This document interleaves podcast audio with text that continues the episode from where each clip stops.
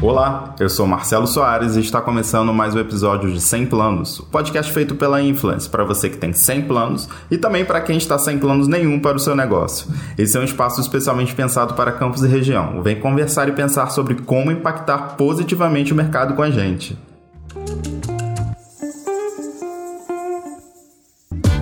Na primeira parte desse episódio, começamos uma conversa com o Lucas Barcelos, diretor financeiro e um dos representantes da terceira geração da família à frente do grupo Barcelos.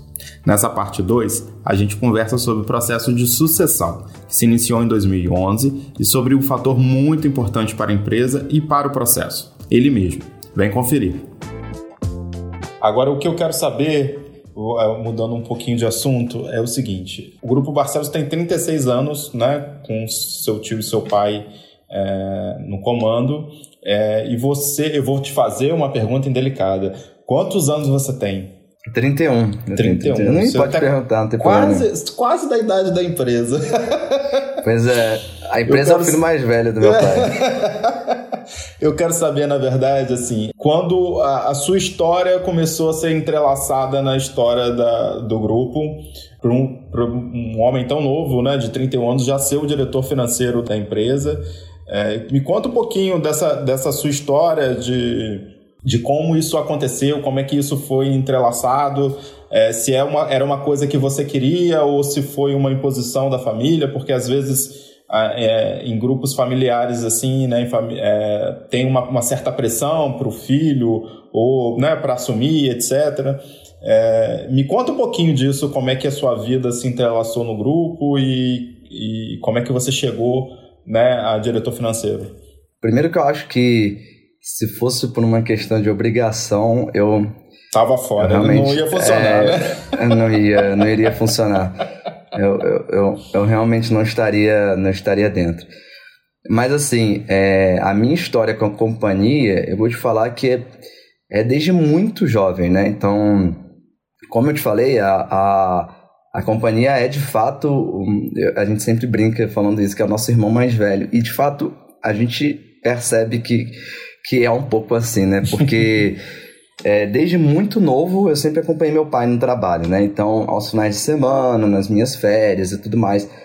E a empresa sempre esteve muito presente no nosso contexto familiar. Então, mesmo quando a gente não trabalhava, meu pai trazia os assuntos da empresa para dentro de casa para que a gente ficasse sabendo. Então, como eu estava sempre com ele aos finais de semana, eu entendia um pouco do contexto, óbvio. E aí os funcionários mais antigos brincam, né? Ah, eu te peguei no colo, você pegava lá a máquina de escrever e ficava me enchendo o saco com a máquina de escrever, não sei o quê. E tal, porque eu chegava, principalmente no, no setor financeiro, né? Tipo, que meu pai, eu me lembro que sábado e domingo era fechamento das coisas, né? E aí ele ficava lá fazendo as contas, fazendo fechamento. Naquela época não tinha computador, né? Eu era muito pequeno ainda é, não tinha computador e aí a maior parte dos fechamentos era, eram todos canhoto, manual, aquela coisa de quem assinou nota para lá e tal.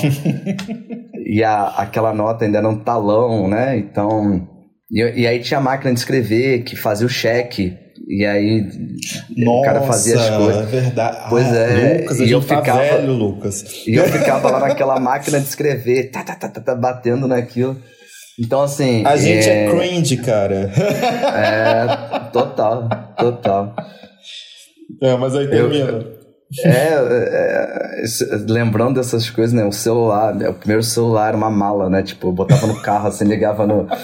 Essas coisas que as crianças de hoje em dia nem sabem. A internet que eu fazia barulho meia-noite para pagar um pulso só. Para não pagar.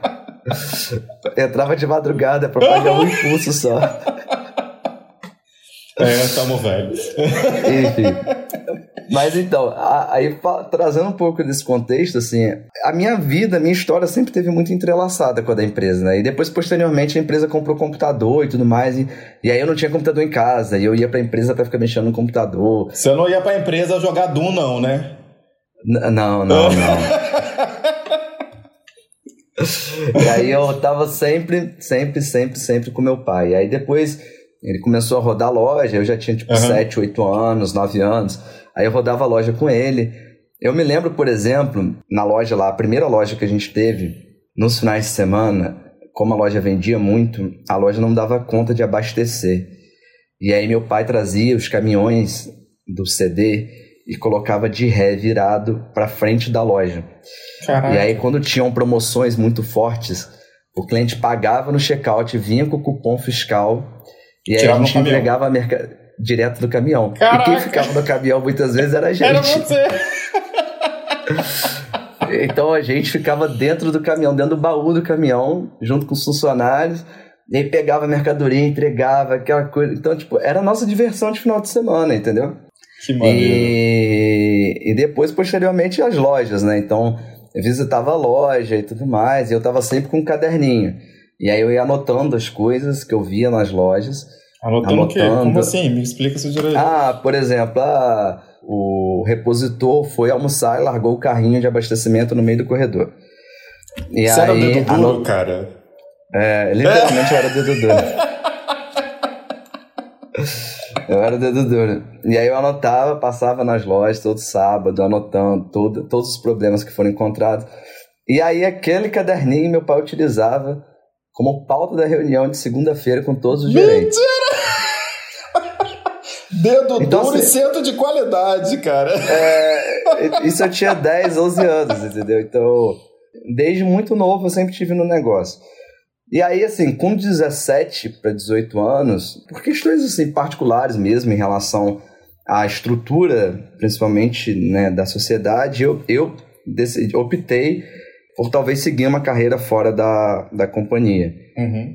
E aí eu fiquei um ano estudando fora e quando eu tava lá e tal, meu pai falou, ó, construí tudo isso para vocês, é, minha intenção é que um dia vocês venham tocar, é, as coisas, né, vocês têm que trabalhar, porque daqui para frente as coisas vão se resolver, mas vocês têm que estar aqui dentro trabalhando e tal. E aí foi então que eu voltei. E aí voltei exatamente com 18 anos, assim, metade dos meus 18 anos. E aí para trabalhar direto, assim, full time, né, de, de 8 a 18 e tudo mais. E aí de lá para cá eu trabalho desde então direto, assim. É... Então você entrou na, na empresa mesmo aos 18 anos? Aos 18 anos. Aos 18 e aí anos. me conta como é que foi esse processo interno. O que, que você acha que foi importante nesse período para chegar hoje aos 31 como diretor financeiro? É óbvio que eu tenho absoluta, absoluta e total noção de todos os privilégios que a vida é, me abençoou e que de fato, né, tudo, enfim, todo o contexto que eu uhum. tenho de vida fez com que é, colaborasse muito para o meu crescimento, para tudo que eu consegui. Mas assim, com 18 anos, eu tinha salário de, de, de, auxiliar administrativo, que é o salário base da empresa, né, que é o de, de ingresso. E, e meu pai, assim, eu entrei com um desafio. Então, existe dentro do, da empresa uma área chamada trocas, trocas e perdas, né? E essa área fica dentro do centro de distribuição e ela é responsável por receber todos os produtos que os fornecedores trocam ou que de alguma maneira a empresa é, ou teve algum processo de, de quebra, de, de rasgo, de, uhum. é, enfim, de ruptura. É, e aí isso, isso vai para esse setor para que os fornecedores façam as trocas. Só que óbvio que o fornecedor não faz a troca nessa velocidade que a gente imagina. E aí esse setor é um, é um setor até hoje que é um setor bastante complicado, assim, porque é um setor que você precisa o tempo inteiro estar tá fazendo muita cobrança para os fornecedores. E você tem que estar em contato com todas as lojas para que não envie coisa que não faz troca, para que de fato você tente evitar que essas trocas aconteçam. Então, que haja rebaixa de preço antes do produto vencer, dentro do ponto de, dentro do ponto de venda, para que esse produto não vá para lá, porque muitas vezes o fornecedor demora 60, 90 dias para trocar. E é o dinheiro da companhia que está parado nesse estoque, que acaba não tendo giro, enfim. Todas essas questões que a gente sabe. Então, com 18 anos, meu pai virou e falou assim: olha, seu desafio vai ser o seguinte: você tem que resolver essa, esse setor de trocas. Depois que você resolver esse setor de trocas, a gente conversa. E aí eu peguei esse setor na época, ele tinha um, um estoque acumulado, assim, para que a gente né, conseguisse as trocas com os fornecedores de aproximadamente 240 mil, e aí em oito meses de trabalho, é assim, eu com 18 anos, a gente nunca tinha trabalhado, trabalhado em lugar nenhum, nunca tinha. Estava entrando na faculdade. É, não tinha experiência tinha, nenhuma, né? Não tinha experiência de nada. E aí, em oito meses, eu levei o estoque para 42 mil reais. E aí consegui resolver, tipo, quase tudo, assim, fiz processo das coisas. Então, antes de encaminhar para troca no CD, tinha que listar qual era o motivo que o produto estava indo, o porquê. Então, criamos uma planilha de rebaixa de preço para que o produto não fosse tratando a origem do problema e não, de fato, esperar que acontecesse. Aí eu travava todos os agendamentos de caminhão na descarga, então o fornecedor só conseguia agendar se ele levasse a troca embora. Enfim, criei todo um, um esquema de processo para que Tudo as, amarrado, as trocas, né? Para poder é, conseguir reduzir o Para conseguir que o estoque de trocas eh, fosse reduzido. E aí, com oito meses, eu consegui reduzir. E meu pai falou: não, agora segura aí, vamos, vamos manter isso aí por um tempo mais. E aí eu continuei lá mais uns dois, três meses até que eu consegui é, ser promovido. E aí, junto com essa promoção, é, já entrou posteriormente dentro do processo de sucessão, que aí a gente já iniciou é, o trabalho com uma consultoria e a gente passou pelo processo de trainee, né? E aí eu fiquei que quatro foi anos. a consultoria da Dom Cabral que você mencionou lá uh, no início, não é isso? É, no início a gente nem a gente nem chegou a fechar diretamente com eles, a gente fechou com uma outra consultoria e depois é que eles vieram. É, eles vieram, já, a gente já tinha passado por esse processo de trainee, eles vieram, deixa eu ver, de 2008 para 2000 e na verdade, foi de 2009 para 2011, assim. A gente já estava mais na metade dos processos, assim. É, já tinha mais quase três anos, assim, do processo de trainee. Quase três anos já. Então, que aí foi quando a Dom Cabral veio, revisitou, a gente ainda ficou mais um período concluindo o processo de, de trainee. Mas aí depois o que aconteceu? Depois desse desafio, a gente ingressou no processo de trainee e eu passava em todos os setores da empresa, acompanhando né, o que, que cada um dos setores fazia, e dentro de cada um dos setores eu apresentava um projeto de melhoria dos resultados desse, desse setor, e no final eu tinha uma apresentação para fazer. A cada seis meses eu fazia uma apresentação de dois setores, porque a cada três meses eu ficava no setor. E aí eu apresentava com banca, monografia, enfim, todo passando né, explicando ponto a ponto o que, que, cada setor fazia, qual era o meu projeto, o que, que eu queria de resultado com aquilo ali e tudo mais. E aí eu passava por uma avaliação de desempenho, e ela é quantitativa e qualitativa, e aí eu passava ou não para a segunda fase, terceira fase, quarta fase, quinta fase, sexta fase, sétima fase e oitava fase, que concluía de, de vez os quatro anos e eu assumi um cargo de gestão, que foi aí que eu assumi minha primeira gerência. E aí eu assumi minha primeira gerência com 23 anos. E aí depois, posteriormente, eu já assumi uma segunda área, uma terceira área. E aí eu fui aos poucos, né? É, Realmente um trabalho de sucessão, né? Você foi conhecendo a empresa aos poucos para entender o contexto como um todo, né? É, e aí eu fui crescendo dentro da empresa, e depois é, veio a Dom Cabral, né? A gente iniciou o processo de profissionalização, a gente participou de um, de um programa dele que é de Programa de Desenvolvimento de Acionistas, é, a gente teve o auxílio de uma, de uma mentora que, que depois ela a, nos ajudou, inclusive, a constituir nosso conselho, que é a professora Elismara Álvares. E aí, a partir disso, ela ajudou também em toda a descrição desse processo de sucessão, pelas fases, ela avaliou todo o material, viu todos os, os entregáveis e tudo mais, até que, que eu assumi minha primeira diretoria foi em setembro de 2020 que eu assumi a diretoria operacional. Toda a minha área, toda a minha carreira, toda a minha, toda a, a, a minha formação é na área financeira, né? Então, eu já estive em várias áreas, já passei, né? Já, já estive em várias áreas da empresa, mas toda a minha carreira mesmo de, de estudos e tal, da parte teórica de formação, é na, na área é, financeira. E eu estive como gerente financeiro do grupo por muito tempo. E no ano passado me ofereceram esse desafio né, é, de estar assumindo a área operacional. Era uma diretoria nova e, e, eu assumi e graças a Deus tive muito bons resultados. Assim, a gente conseguiu processualizar muita coisa, é, colocar muitos padrões operacionais, a gente melhorou muito a questão é, de estoque de loja, enfim. Mas foi uma passagem muito curta também, porque agora esse ano já já houve um processo também de mudança da diretoria financeira do, do antigo diretor, que era um profissional externo que estava, né? A gente teve um primeiro diretor, depois teve um segundo, e aí nessa, nessa última mudança que foi agora em, em, em junho, 20 de junho, eu fui convidado a assumir a diretoria financeira. também a mesma coisa. Né, sabatina do conselho e né, as outras pessoas me entrevistando e tudo mais. Então, assim, é um processo muito bem estruturado, assim, não é...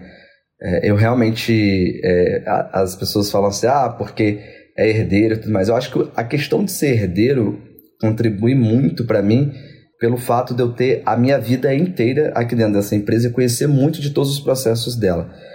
Acaba de alguma também... maneira também te dando mais é, responsabilidade, né? Mais peso nas, nas suas decisões. É, e, e, também, assim, de ter, de ter tido um pai que a vida inteira sempre investiu muito em mim e nunca poupou esforço. Pai e mãe, né? Óbvio que minha mãe também, ela sempre me incentivou muito. No início, muito mais que meu pai, depois, posteriormente, meu pai comprou a ideia e foi junto. Mas, assim, é... sempre investiu muito em mim financeiramente, né? Em questão de cursos, de, de preparação e tudo mais, e nunca poupou esforços para isso. Então, é, minha mãe sempre, é, sempre falou muito sobre isso, né? Que era muito importante eu estar preparado. Então, que eu tinha que estudar, estudar, estudar, estudar. Meu pai falava, no início ele falava assim, ah, não precisa disso, vai trabalhar que tá tudo bem. Depois ele começou a perceber que óbvio que não, que precisava estudar também. E é aí ele também passou a ser um incentivador. Mas assim, muito mais do que isso, eu acho que teve essa questão da vivência e de toda é, e de todo o esforço, né? Porque eu também não, eu não posso ser é, negligenciar o meu próprio esforço e jogar fora tudo que tudo que eu já fiz, trabalhei e tudo mais. Então, é, o meu próprio esforço, eu acho que aproveitar das minhas oportunidades é, fez com que de fato eu conseguisse uma ascensão muito rápida na minha carreira. Mas, por outro lado, é, quando eu fiz meu primeiro PDI lá, que é meu, meu primeiro plano de desenvolvimento individual, eu já esperava chegar à diretoria com 30 anos. Ah. Apressado. então, então, exatamente. É, com, assim como a gente faz um planejamento estratégico para a empresa, eu fazia o meu planejamento estratégico pessoal. Pessoal. então, dentro do meu PDI, com assim, eu fiz meu primeiro PDI com 19, revisitei com 23, revisitei com 27, e aí você vai traçando, né, suas estratégias de, de crescimento individual, e aí o meu PDI com 30 anos eu já esperava chegar em diretor. E aí eu, eu é óbvio que traçava todas as possibilidades possíveis de, de, de assumir uma diretoria e uhum. de me preparar para isso. É claro. E aí eu fui traçando todos esses caminhos e fui vendo todos os, os cursos e tudo que eu deveria me desenvolver para um dia chegar exatamente, graças a Deus, onde eu estou hoje. Agora, te fazer uma pergunta. É, com essa nova geração né, da família assumindo o grupo de alguma maneira, ou participando mais ativamente do grupo, como é que é o seu olhar em específico para a questão da inovação? Porque a gente percebe é, que o Grupo Barcelos, perto de outros grupos ou parecidos ou de, ou de tamanho, mesmo em mercados diferentes, é, que vocês têm sempre um, vocês estão sempre um passo à frente. Né? Vocês estão com construir um e-commerce, depois a gente vai falar um pouco mais sobre isso é, um pouquinho lá na frente sobre inovação e tal, mas é, é muito rápido, uma estrutura de, de caixa automático muito rápido. Então, assim, a gente vive numa cidade do interior que, as, que é um pouco conservadora para ter determinadas coisas. Como é que o seu olhar para a inovação ajudou o grupo a ajustar essas coisas? A gente tem que ser muito ponderado em relação a a questão da, da tecnologia, porque a gente ainda, ainda está em um ambiente, assim, falando como contexto de cidade e tudo mais, é, bastante conservador, né? Digamos assim, as uhum. pessoas, elas, apesar é, de a gente sempre ouvir essa questão da, da inovação, da tecnologia e tudo mais, as pessoas ainda fazem muito mais do mesmo. Então, não adianta você botar uma Ferrari para quem vai andar a 20, 30. Então você, até no desenvolvimento dessas inovações, dessas tecnologias, você tem que medir muito o investimento para que você não dê um tiro de canhão para acertar uma formiguinha, né? Mas você acredita que o processo de, é, dessas inovações faz parte do, de grandes grupos meio que é, doutrinar o, o público. Não tenho dúvida, eu não tenho dúvida. E, e isso é muito de dentro para fora, assim, eu acho. Então, eu também não tenho como falar o tempo inteiro é, de inovação, é, de venda é, por diversos canais e omnicanalidade, omnichannel e tudo mais, se eu não tiver um ambiente que, falando assim, dentro da companhia, as pessoas não percebam essa inovação.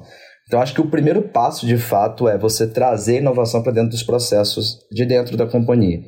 E foi nisso que a gente atuou muito fortemente nos últimos anos, assim, para que os próprios colaboradores percebessem de alguma forma a inovação e aí a partir disso a gente tentar externar ela em, em, canais de compra, venda e etc. Então assim, a gente começou em 2018 com uma troca de sistema é, e depois a gente implantou o nosso cartão próprio, né, que Hoje a gente tem a caderneta e ela é completamente digital, então você consegue fazer absolutamente tudo através do aplicativo.